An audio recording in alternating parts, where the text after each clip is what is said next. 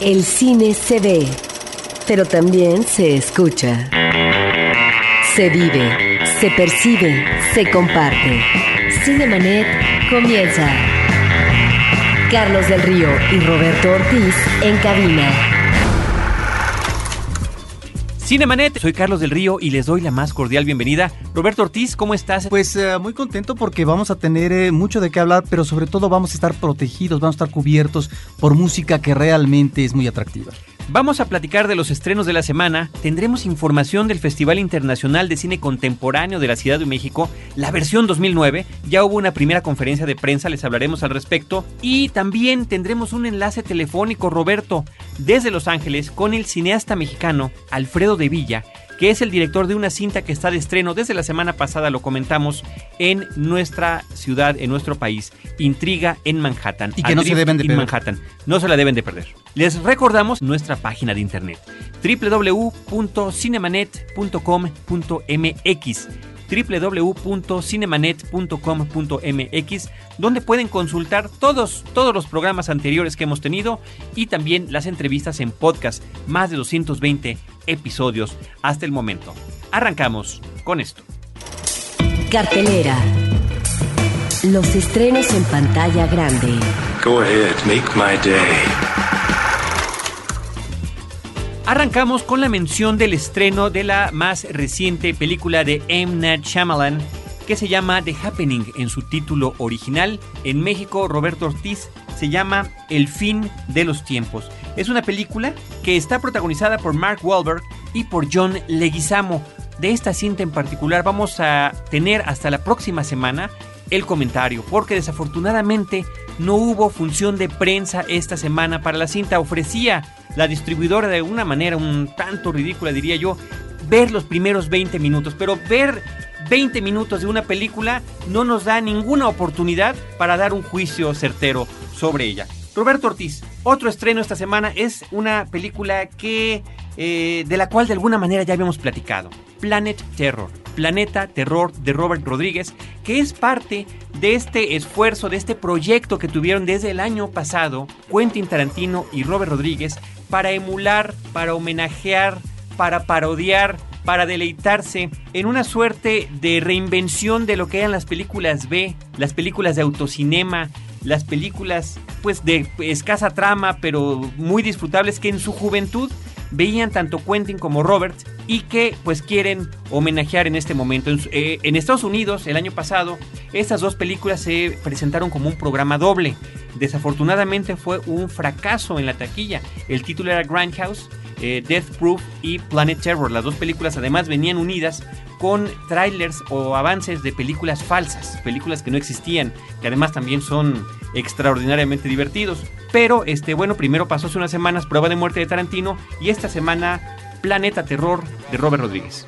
Es una película que al igual que la de Tarantino, encontramos eh, esta manera de manejar la imagen como si estuviéramos ante una película de aquel tiempo, en los años 70, desgastada, de ahí las rayas uh, horizontales que vemos, uh, verticales, perdón, eh, en muchas uh, de las escenas, al mismo tiempo momentos en que parece que la acción se interrumpe porque efectivamente sucedía que de tantas pasadas en los cines de barrio, estas películas eh, de serie B, finalmente eh, la parte final de cada rollo desaparecía y había una falta de continuidad había esos brinquitos, unos ¿no? brincos, que faltaban cuadros, fotogramas, a veces hasta escenitas completas, ¿no? Y que no tenía uno la continuidad de vida. Bueno, eso está ahí como un elemento de nostalgia por parte de los realizadores. Ahora, yo diría, Carlos, que eh, Rodríguez no tiene el talento, la maestría formal de Tarantino, que creo que en ese sentido eh, la parte de Tarantino es eh, más eh, interesante. Sin embargo, aquí lo que encontramos es un manejo paródico del el cine de zombies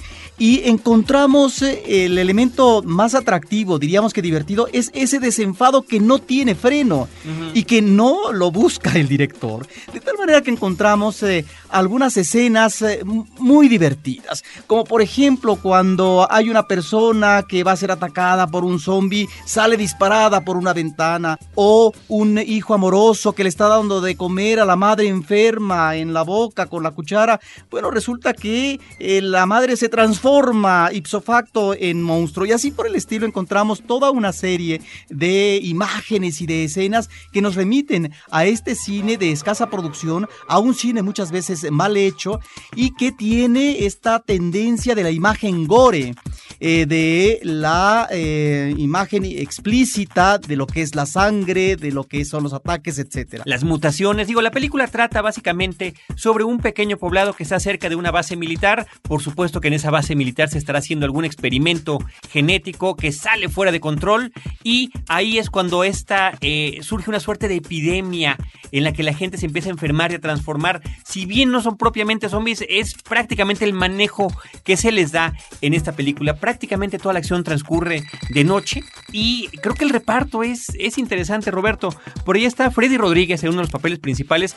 Él era el, el personaje latino que salía en Six Feet Under, en esta estupenda serie de televisión. El eh, personaje principal es, es de una mujer, o sea, aquí hay una eh, se le está dando un papel importante en película de acción a las mujeres. Y en este caso la principal es para Rose McGowan en el papel de Cherry. Sale Josh Brolin, digo a quien lo vimos en esta película de los hermanos Cohen, tan premiada. Sale Jeff Fahey, eh, sale Michael Bien, bueno, él es el hombre que salió originalmente en la película de Terminator, el que termina siendo el padre oficial de John Connor y, sale con un pequeño papel por ahí eh, autoparodiándose también Bruce Willis, que me parece que es muy, muy disfrutable. A mí me gusta la película, es una película de excesos. Definitivamente es una película de excesos eh, en la trama, de excesos en los efectos especiales, de excesos en el desarrollo de la trama, porque además emulando estas cintas que mencionábamos, es irregular el manejo que hay entre el peso que pudieran tener los personajes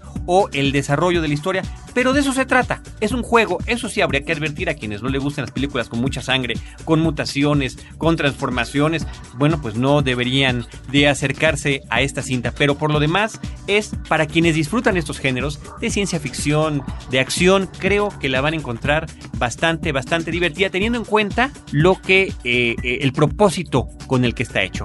Uno diría que ya no hay nada que ver en el cine de zombies después eh, de las obras que nos ha obsequiado George A. Romero desde La Noche de los Muertos Vivientes. Pues no, ahí están esas películas y otras imágenes más. El público lo que debe de hacer es dejar de lado por una vez la corrección y sumergirse en estas imágenes que efectivamente son excesivas, pero que finalmente uno disfruta también. Que hablando de George Romero, bueno, su primera cinta, La Noche de los Muertos Vivientes, es de 1968. Roberto Ortiz, 40 años han transcurrido y esto sigue siendo un tema recurrente en el cine y el el propio George Romero regresa este año con una película que es Diary of the Dead o Diario de los Muertos, que viene a ser la versión de zombies al estilo de eh, la bruja de Blair, como lo vimos con Cloverfield recientemente, ¿no? Ese estilo como si fuera una cámara en mano y lo que va sucediendo con este, las cámaras que uno mismo puede ir tomando la realidad. Así que ya veremos qué pasa con Diary of the Dead. Mientras tanto,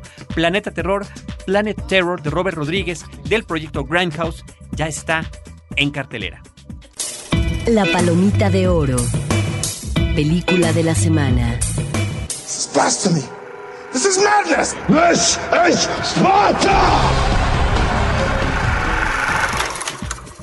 Roberto Ortiz, la película de la semana siempre es diversa en esta selección que hacemos en cuanto vemos las películas. A veces queda desierto el título, como ha sucedido en otras semanas, pero este, como que siempre es variado. No digo, la semana pasada, pues tuvimos la mención de la película de Persepolis, esta película francesa animada, estupenda, y en este caso, una película palomera, The Incredible Hulk, el increíble Hulk, que de verdad Roberto creo que fue una muy grata sorpresa en nuestra cartelera. Bueno, por los cortos uno pensaba que íbamos a ver otra película de desastre, desastre en cuanto a sus resultados.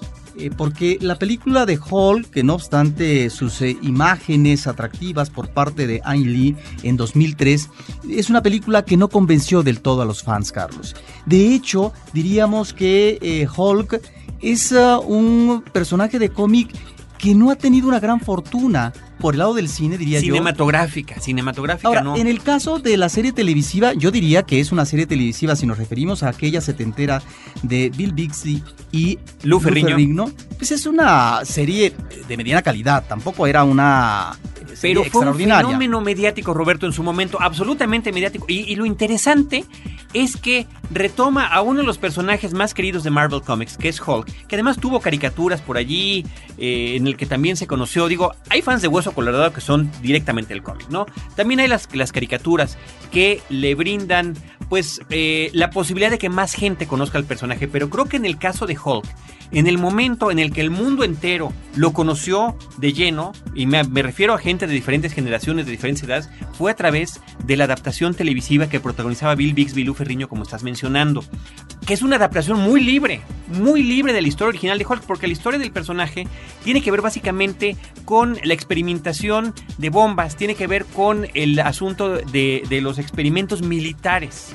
¿No? Y esa parte se quedó por completo de la, por cuestiones además de producción, ¿no? Era más sencillo que simplemente el, personaje que en, en, la televisión se llamaba David Banner eh, fuera un científico que le sale un experimento mal y termina convirtiéndose en, en, esta criatura, ¿no? En este alter ego, en esta fusión con su, con su ello que sale a relucir por completo. Y que en ese momento, por cuestiones de efectos especiales, pues lo más fácil era encontrar al que había sido Mr. Universo, pintarlo de verde, ponerle una peluca y que saliera gritando. Este era un Hulk que ni siquiera hablaba, no era completamente salvaje, pero que de alguna manera mantenía su humanidad porque al final, cuando surgía, pues siempre estaba del lado de los indefensos. Ahora, ¿qué tiene de provechosa esta segunda cinta de Hulk? Creo que en principio yo diría que la confección física del personaje no es uh, tan atractiva como pudiera ser la de Batman, la de Superman, la del hombre araña. Ya hay un elemento ahí que en principio podría no gustarnos o podría no gustarme.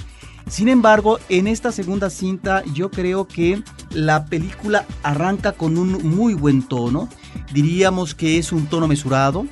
Eh, y por otra parte, el personaje de Hulk aparece casi al finalizar la primera hora de la cinta y aparece escondido, cubierto, dentro de una pelea que se da en el interior de una fábrica de refrescos en Brasil después de una persecución muy bien trabajada a través de las imágenes dentro de las favelas de Río de Janeiro. Hay pues un arranque que está muy bien manejado. Hay que ponderar también una estupenda banda sonora. Y creo que ahí también lo que tendríamos que destacar, Carlos, es el reparto actoral. Hay que ubicar a William uh, Hurt como un general, ciertamente caricaturesco, pero que eh, se engolosina con lo que es la parafernalia militar. Hay que ubicar esta forma valiente de Liv Tyler que se acerca a este monstruo a la manera como Jackson manejó el aspecto erótico, ¿verdad? Entre King Kong Uh -huh. y el personaje central femenino. O por ejemplo. De hecho, perdón, hay una escena muy similar, muy similar. a la de King Kong de, de, de, Peter Jackson. Sí. ¿no? Bastante parecida, sobre todo en la ubicación sí. de, de, donde están los personajes. Luego está un Tim Roth que a lo mejor podría ser el factible Mr. Hyde, ¿no? Y no, y, y, no otro. Eh, de Hulk, que además hay ahí una lucha también porque ningunea a Hulk porque es un ser humano desperdiciado ya cuando se convierte en, en, monstruo. De tal manera que también, bueno, Edward Norton en el papel central, que le da, yo creo, los matices necesarios al personaje, que además ahí encontramos eh, este uh, destino eh, errante de un personaje que tal vez ni siquiera tiene la posibilidad de poder encontrar debidamente la relación amorosa. Roberto Ortiz, a mí me parece interesante el asunto ha manejado Universal Pictures el asunto de tener los derechos de este, de este, personaje y de haberlo llevado en estas dos versiones al cine que además no están directamente conectadas entre sí. Vaya, eh, la película anterior, la del 2003, dirigida por Ang Lee, que simplemente se llamó Hulk, uh -huh. eh, una sola palabra, eh, y que además también tenía muy buen reparto, Eric Bana, Jennifer Connelly, Sam Elliott en el papel del general Ross, Nick Nolte salía como el papá de Bruce Banner, por ejemplo, eh, pues no fue bien recibida por el público. Entonces, a la hora de, enfrentarnos a esta segunda película, no segunda parte, hay que, hay que comentar eso, eh, no, están haciendo como si la otra película no existiera. Exactamente. Pero al mismo tiempo no están arrancando con el origen del personaje, que ya se contó en televisión, que ya se contó en la película anterior, y que me parece muy curioso que en la secuencia de créditos iniciales de la película nos pasen como cortos o como imágenes de una película que no existió, pero cuya historia conocemos, que es cómo llegó a convertirse Bruce Banner en Hulk. Entonces esta película arranca cuando él ya está, como comentas tú, en Brasil, tratando de alejarse del mundo y de controlar su ira para no despertar a esta bestia que trae dentro. Eso, eso es un aspecto importante. El otro, el de la correspondencia o el del guiño constante, eh, muy bien manejado a la serie televisiva en muchos sentidos. En principio, un, punto importantísimo es el de la transformación del personaje. Cada vez que Bill Bixby era golpeado, lo hacían enojar, lo irritaban, cerraba los ojos y cuando los abría y ya estaban verdes, bueno, es que esto ya había comenzado, ¿no? La transformación estaba en proceso. Lo mismo pasa en el caso de Edward Norton en esta película. El laboratorio donde se lleva a cabo la primera transformación de, de, este personaje en Hulk es prácticamente el mismo de la televisión. De Bruce Banner. De, sí, de Bruce Banner. Y además también, eh, insisto, en la tele se llamaba David Banner, eh, la música. Llegan a utilizar este tema triste que, pues recordamos, era con el que cerraba prácticamente cada capítulo porque terminaba Bill Bixby errante, caminando solo en una carretera porque tenía cada capítulo que volver a rehacer su vida porque alguien había despertado al monstruo y él tenía que huir, tenía que desaparecer y estaba este pianito, este mismo que estamos escuchando en este momento esta música triste que además ha sido reutilizada, reelaborada, parodiada, pero que bueno, es muy significativo. Bueno, lo utilizan en esta película y curioso, y me parece un detallazo, que salga cuando eh, el personaje de Edward Norton está caminando en una calle en México. Bueno, pero también tenemos ah, guiños que nos remiten en imagen televisiva a Bill Bixby, Así como no, claro que sí. En algún momento cuando, están viendo la televisión sale un programa donde sale Bill Bixby, no es de Hulk, pero es él este, mucho más joven. Y por otra parte, Bill Bixby. Y también aparece Lou Ferrigno en una especie de cameo homenaje. Sí. En donde él le da el acceso a Bruce eh, para que pueda introducirse en una computadora y tal vez entrar en comunicación con el hombre azul. Está, está muy interesante eso. Eh, hay que recordar que también en la película de Ang Lee hizo su cameo Lu Ferriño junto con Stan Lee que es el creador del personaje y que muchas veces ha mencionado que este personaje está basado directamente en el caso o en la novela del Dr. Jekyll y Mr. Hyde de Robert Louis Stevenson. Eh, en la película de Ang salen juntos. Aquí sale cada uno por su parte porque también está el cameo de Stan Lee, que es muy disfrutable, muy simpático y que son cosas que creo que el, público tiene que estar a la expectativa. Cuando salga Stan Lee, cuando salga Lou Ferriño, cuando salga Bill Bixby, ¿no? Que si bien ha fallecido desde hace muchos años por una enfermedad, bueno, ahí están las imágenes eh, televisivas con las que los podemos recordar y también el mencionado cameo de Tony Stark en esta película, ¿no? En este suerte de crossover, aunque sea ínfimo, aunque sea mínimo, pero que nos está abriendo muchas posibilidades, sobre todo después del gran éxito que ha tenido la película de Iron Man. Pues sí, es una película que hay que celebrar. Yo creo que es de las más interesantes como superproducción y de tipo de películas que se remiten al cómic que el año pasado fueron muy desafortunadas, Carlos. Roberto Ortiz, ¿qué te parece si oímos un minutito, duró un pasadito un minutito, el tema original de la serie televisiva de The Incredible Hulk, que por cierto, como decíamos hace rato, la de Ang Lee se llamó Hulk, esta se llama The Incredible Hulk, tal cual se llamaba también la serie televisiva. Escuchemos.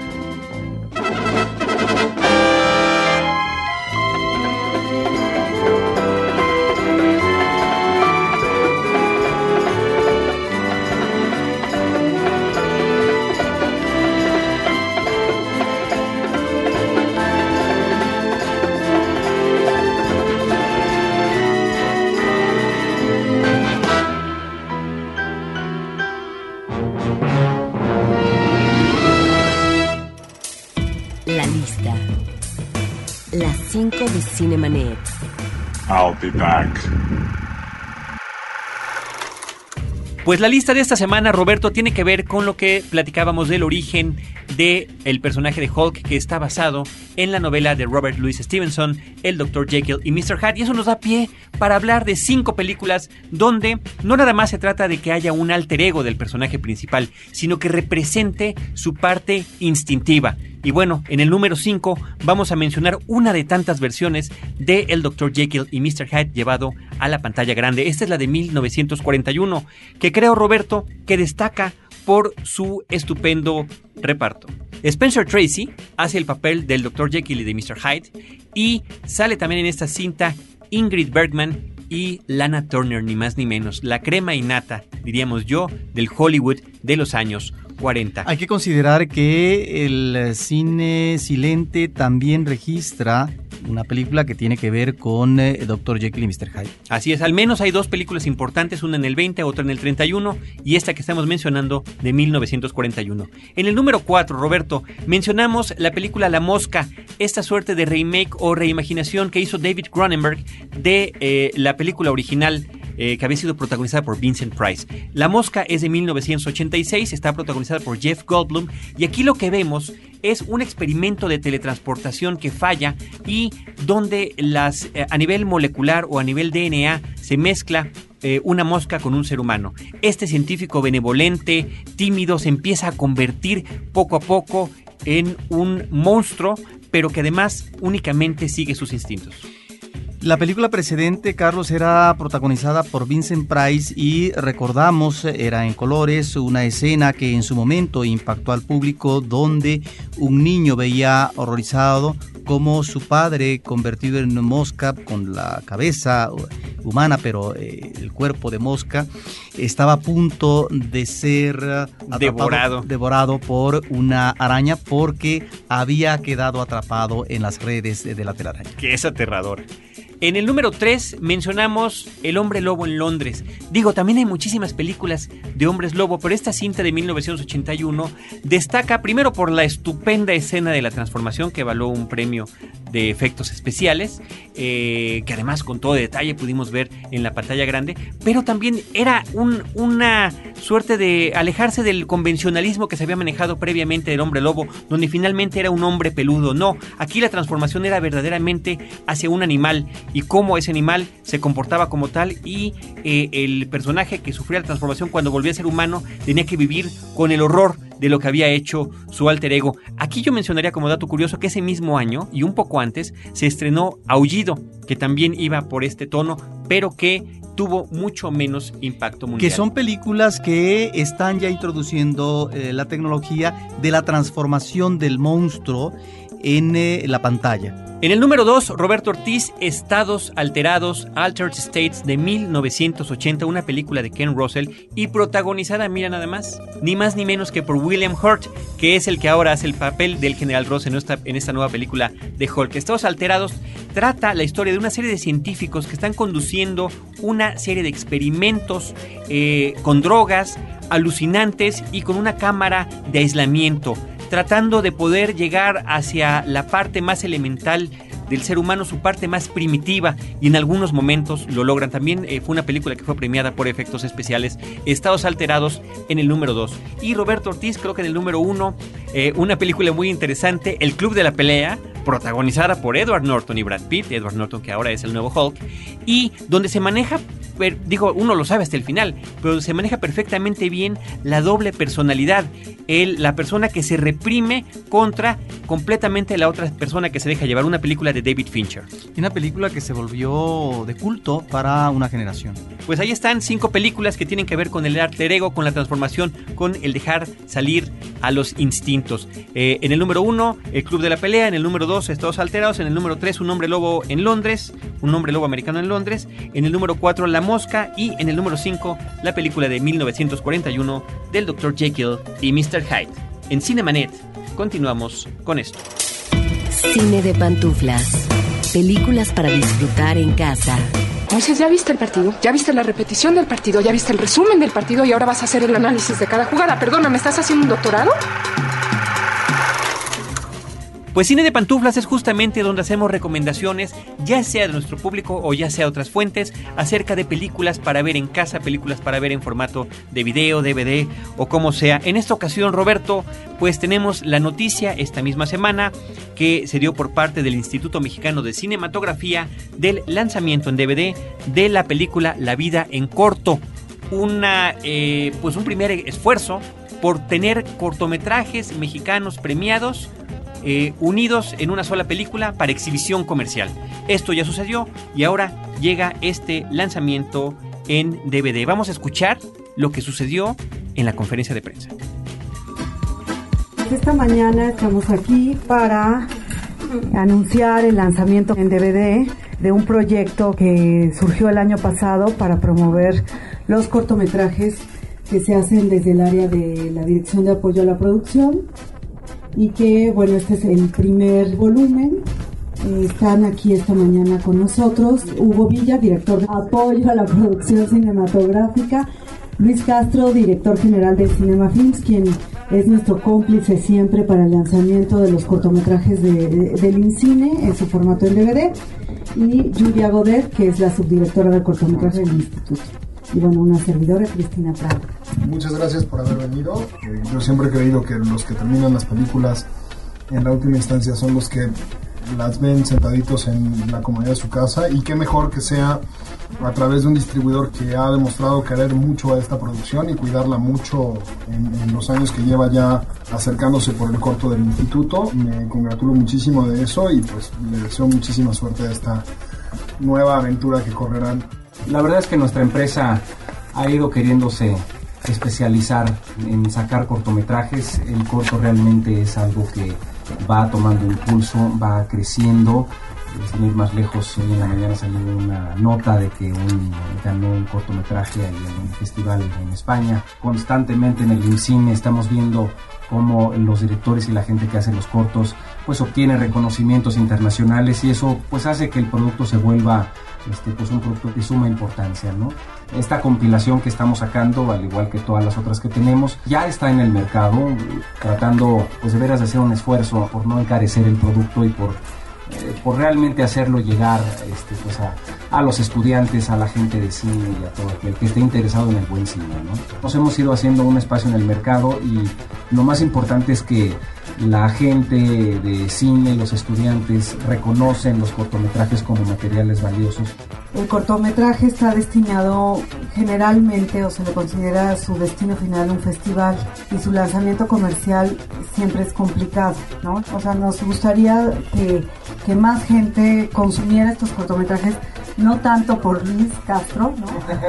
sino para que se difunda el corto, porque el cortometraje creo que, bueno, no creo, es un, es un formato muy importante que ha puesto a México en alto, tanto nacional como internacionalmente. Todos los festivales de México y del mundo incluyen la sección de cortometraje y es muy importante y es también una plataforma importante para los futuros realizadores. Entonces, sí es un formato que la verdad desde el área de la dirección de apoyo a la producción y específicamente de la subdirección de cortometraje están constantemente cuidando para que se hagan cortometrajes cada vez de mayor calidad. Ahora bien lo dice Luis, acaba de ganar Ruiz Palacio con Alonso Ruiz Palacio con su cortometraje Café Paraíso y siempre sabemos que hay un cortometraje, ahora estuvo El Deseo de Mari Benito en la sección oficial de Cannes entonces es un formato muy importante que hay que promover.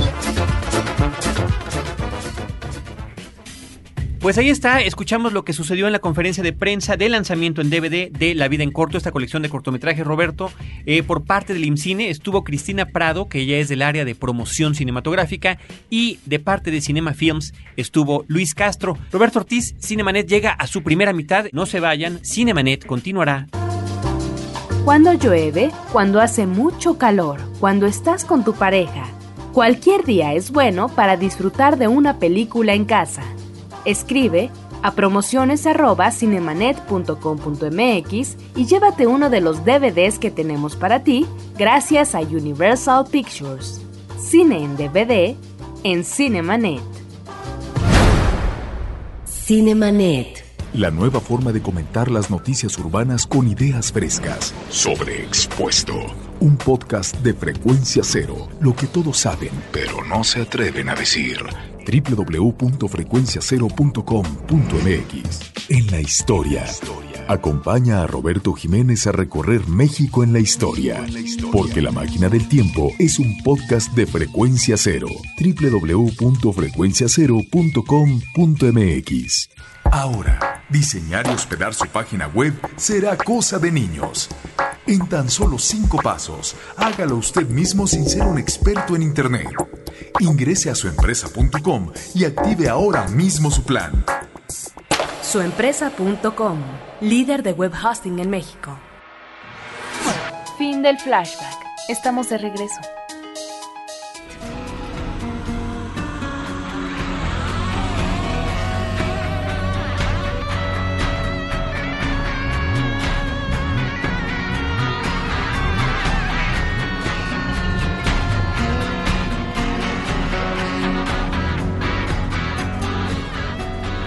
Continuamos en Cinemanet escuchando en este momento eh, Cherry's Dance of Death. Esta es música Roberto Ortiz que aparece en la, en la película de Planet Terror, Planeta Terror de Robert Rodríguez, que está de estreno en nuestra cartelera. Estamos aquí, Roberto Ortiz, un servidor Carlos del Río, continuando en Cinemanet. Butaca, lo mejor de la otra cartelera. Weit passiert mir selbst.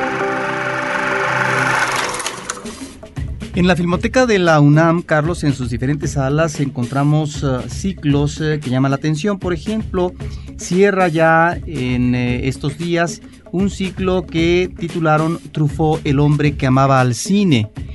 Efectivamente, es un hombre que además, eh, si tú recuerdas, Carlos, en los años 70, principios de esa década, él hace una película formidable que tituló La Noche Americana que es eh, una cinta sobre la filmación de una película y también está el elemento romántico que siempre va a manejar en una buena parte de sus filmes eh, Truffaut, pero es ahí donde finalmente eh, Truffaut muestra esta vocación, pero también este amor que tenía por el séptimo arte. Bueno, de este director se exhibe próximamente en estos días eh, Jim, una película de Truffaut que hizo en 1962 acerca de un trío amoroso. En el centro, por supuesto, estuvo Jean Moreau, una canción también que se volvió eh, favorita de muchos de los espectadores. Una película que se circunscribía en eh, estos momentos elocuentes de la nueva ola francesa. Es una película muy recomendable que el público deberá ver.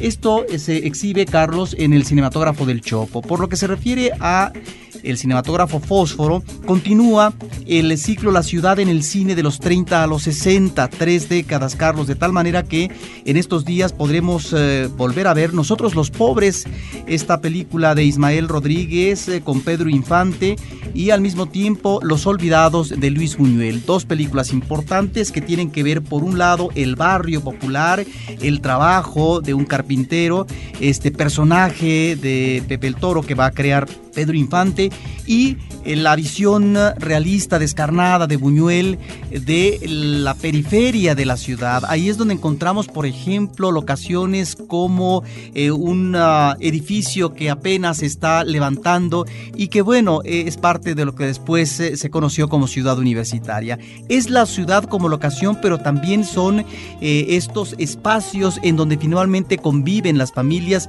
que es el paso de una migración a otra, en términos de la gente que llega a la gran ciudad. Y por otra parte, es creo que también el manejo es muy certero por parte de estos cineastas de lo que observaban de la población en el Distrito Federal en esos momentos, Carlos. Dos manejos lacrimógenos distintos en las dos películas. Uno es el melodrama, este melodrama que también funcionó en la época de oro del cine mexicano, y el otro es este esta visión realista de lo que sucedía en nuestro país. Pero yo diría que Los Olvidados no es propiamente lacrimógena. Es una película muy impactante. Muy no, fuerte. yo lo sé, pero sale uno verdaderamente, como dicen las mamás, con el corazón en la mano, Roberto. Sí, porque nos está remitiendo efectivamente a esta infancia y adolescencia que está desprotegida totalmente, que es producto, bueno, lo vemos en uno de los personajes eh, eh, de una relación sexual de un hijo no deseado, por ejemplo, de tal manera que ya en 1950 una película que en principio eh, fue rechazada por la comunidad cinematográfica en México, le tuvieron que poner un prólogo con voz de Ernesto Alonso diciendo que la, gran realidad, ciudad, ¿no? que esa realidad sucedía no solamente en México, sino en otras partes del mundo. Ya en 1950, Luis Buñuel estaba poniendo en el tapete de la discusión cinematográfica esta realidad de pobreza en los niños y los adolescentes de la gran ciudad. Pues ahí está lo que tenemos en la otra cartera, opciones para que ustedes puedan ver cualquier tipo de cine. Continuamos en Cinemanet con esto. Reciente. Noticias en Cinemanet. I love you, honey bunny. Everybody be cool, this is a robbery! En esta ocasión, Roberto, nos traes un dato curioso más que una noticia per se.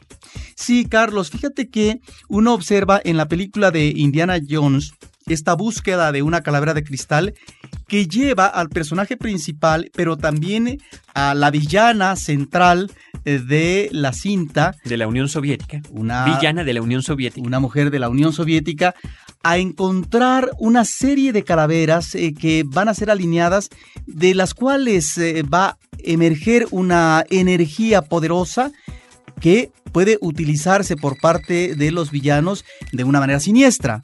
Bueno, pues eh, resulta que eh, efectivamente existen estas calaveras en diferentes partes del mundo, específicamente en tres museos, uno en París, eh, uno en Washington y otro que está en Londres. Bueno, tienen estas calaveras que durante muchos años se pensó que provenían de culturas prehispanas, específicamente la azteca, de tal manera que dos de estas calaveras la de Washington y la de Londres eh, fueron investigadas, fueron revisadas y se llegó a la conclusión de que estas eh, calaveras no se habían hecho en eh, México o en Sudamérica, sino que habían sido elaboradas en el siglo XIX y que posiblemente se realizaron en una comunidad alemana tal vez llegaron a, Alemania proveniente de los uh, emigrantes alemanes a Brasil que eh, regresaron en este caso a Europa.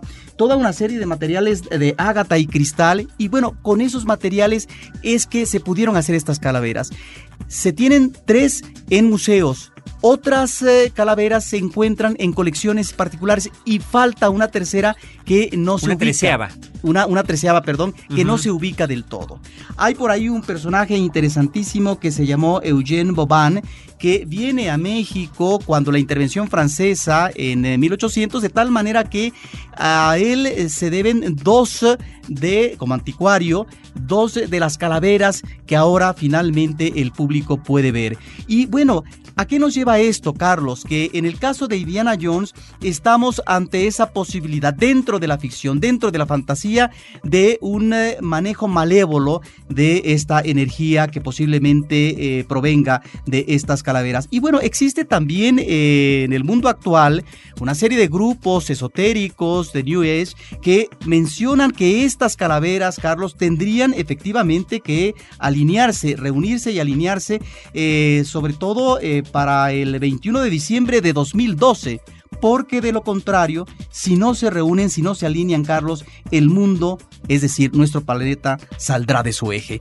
Imagínate nada más. ¿Cómo, cómo la ficción se nutre de este mundo fantasioso? De otra ficción. De, otra, ficción, pero que está ahí eh, en colecciones particulares estas preciosas calaveras que son muy pequeñas, que además eh, eran calaveras eh, que remiten al tamaño de lo que podría ser la cabeza de un niño, no propiamente de un adulto. En el caso específico de la calavera que podría ser el toque de inspiración de Indiana Jones y que está ubicada en un museo de París, Carlos, esta es una calavera que pesa 2 kilos y medio, tiene 11 centímetros de altura y está hecha con cuarzo purísimo. Pues ahí tenemos el dato curioso con Roberto Ortiz de las calaveras de cristal de la vida real. Muy bien, pues Roberto, vámonos con otra noticia de la semana y, que es muy importante para nosotros como cinéfilos y de alguna manera como promotores de lo que sucede con el cine en nuestro país. Esta semana se lanzó la sexta convocatoria para el Festival Internacional de Cine Contemporáneo de la Ciudad de México en su versión 2009. Vamos a escuchar lo que pasó en la conferencia de prensa con la directora del FICO, Paula Astorga, con Marina Stavenhagen, directora general del IMCINE, con Alma Rosa García, que es la directora general de la compañía exhibidora que alberga el FICO, y con Claudio Sánchez, presidente del Consejo Directivo del FICO.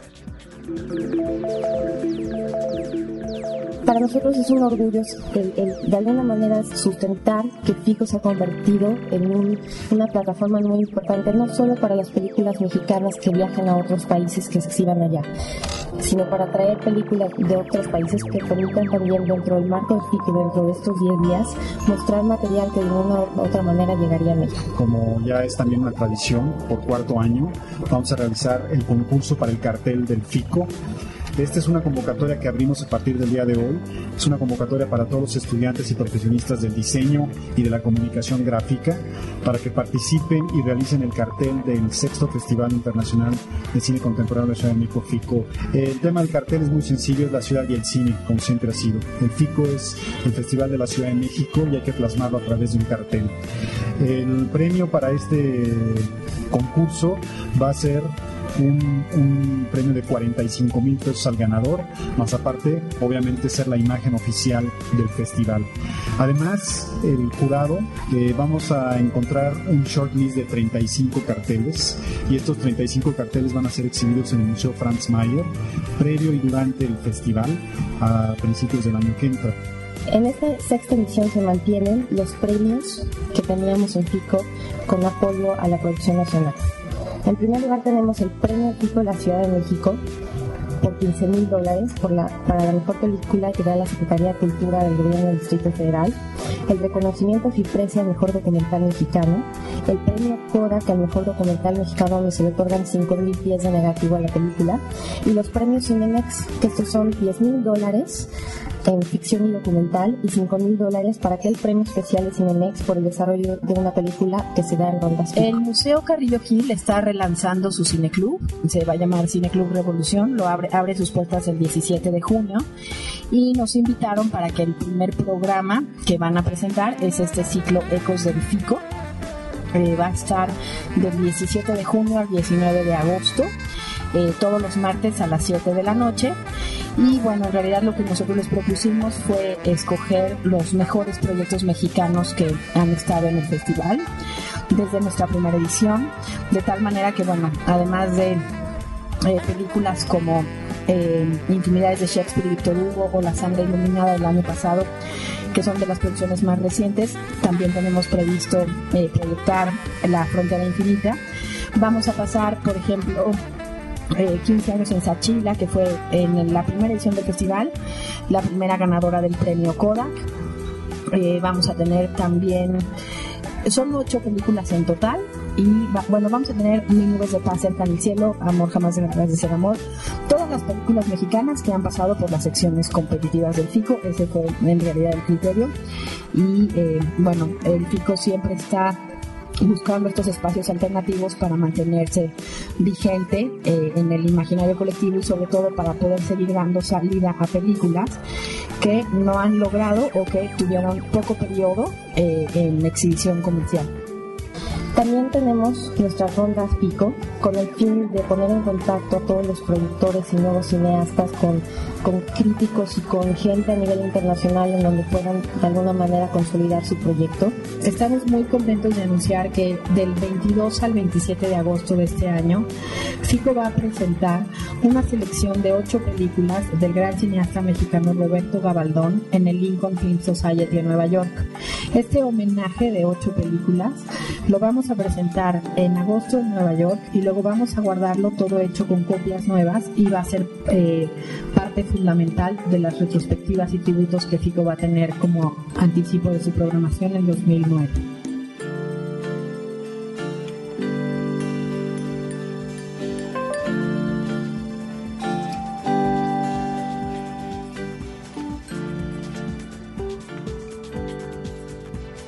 Pues ahí está lo que sucedió en esta conferencia de prensa del FICO 2009 y como siempre llevamos años haciéndolo, en Cinemanet estaremos al pendiente de lo que siga sucediendo con ello. Por lo pronto ya tenemos en la línea desde Los Ángeles al director mexicano Alfredo de Villa, director en allá en Estados Unidos de la película Intriga en Manhattan, Adrift in Manhattan con Heather Graham, que se estrenó desde la semana pasada, Roberto, y que como decías al, al inicio del programa, el público no se la debe de perder.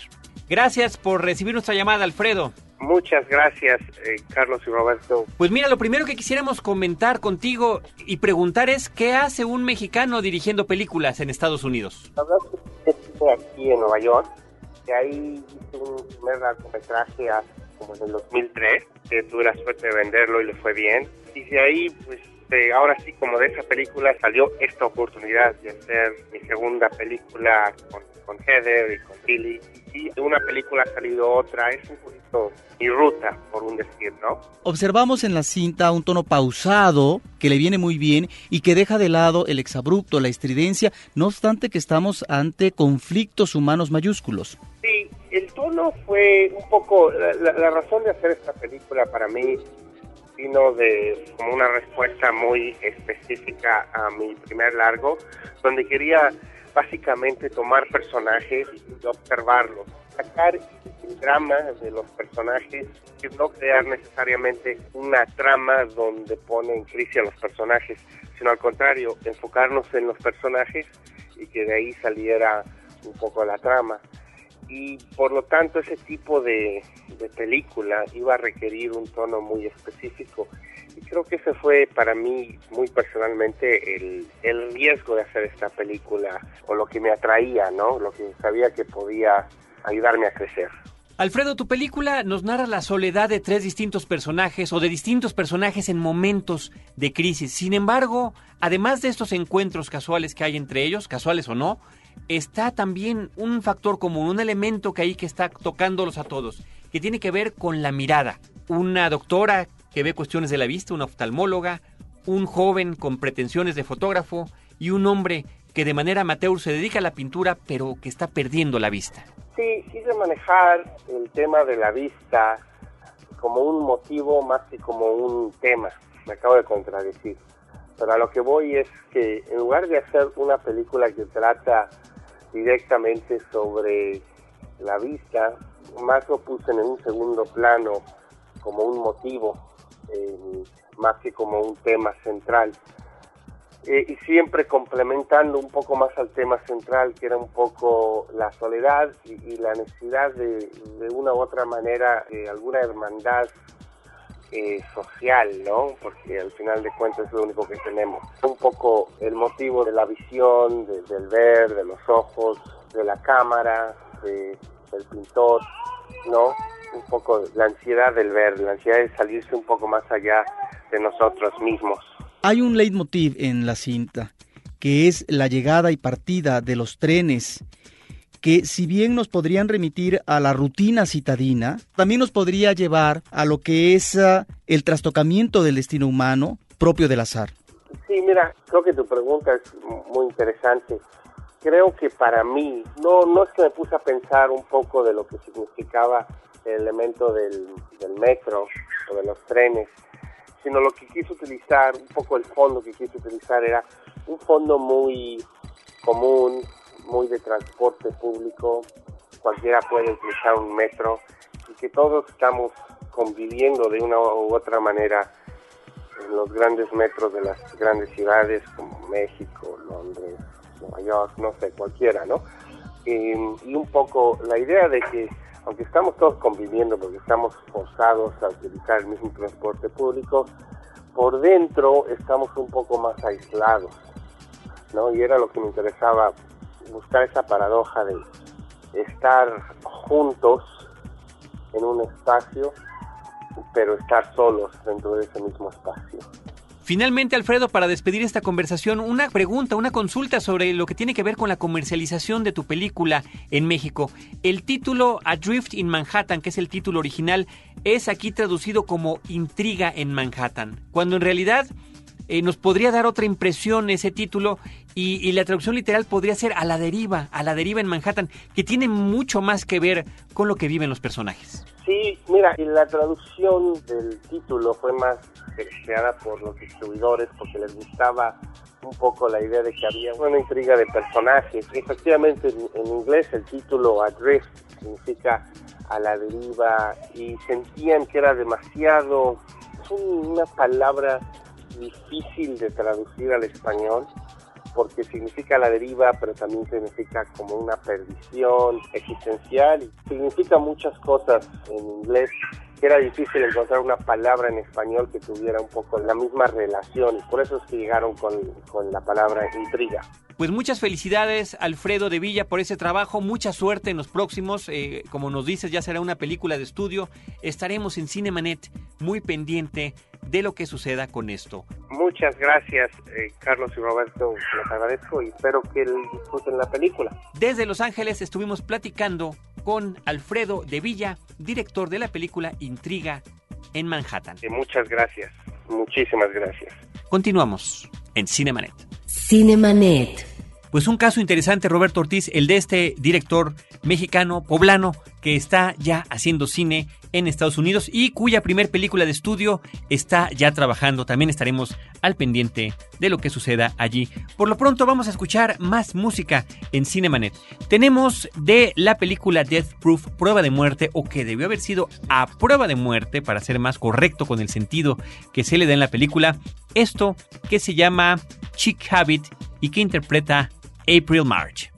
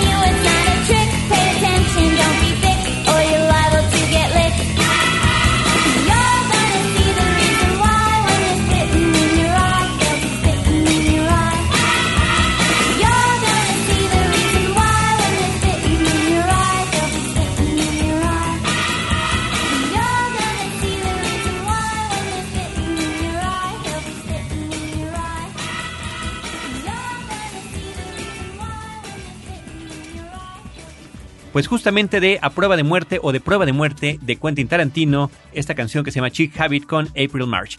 Con esto concluye la edición de esta semana de Cinemanet, no sin antes recordarle a nuestro querido público que también pueden escuchar nuestros episodios pasados en www.cinemanet.com.mx www.cinemanet.com.mx. Ahí es donde tenemos grabados en el formato de podcast lo, el trabajo que hacemos y los programas que tenemos de Cinemanet. Queremos agradecer especialmente en este programa a el apoyo total en la producción de Abel Cobos, nuestro cumpleañero, diríamos casi de dos semanas, y eh, la producción de Paulina Villavicencio, de Celeste North, en la cabina, nuestro operador César Silva, el DJ, y en los micrófonos Roberto Ortiz y un servidor Carlos del Río, que los esperamos con cine, cine y más cine.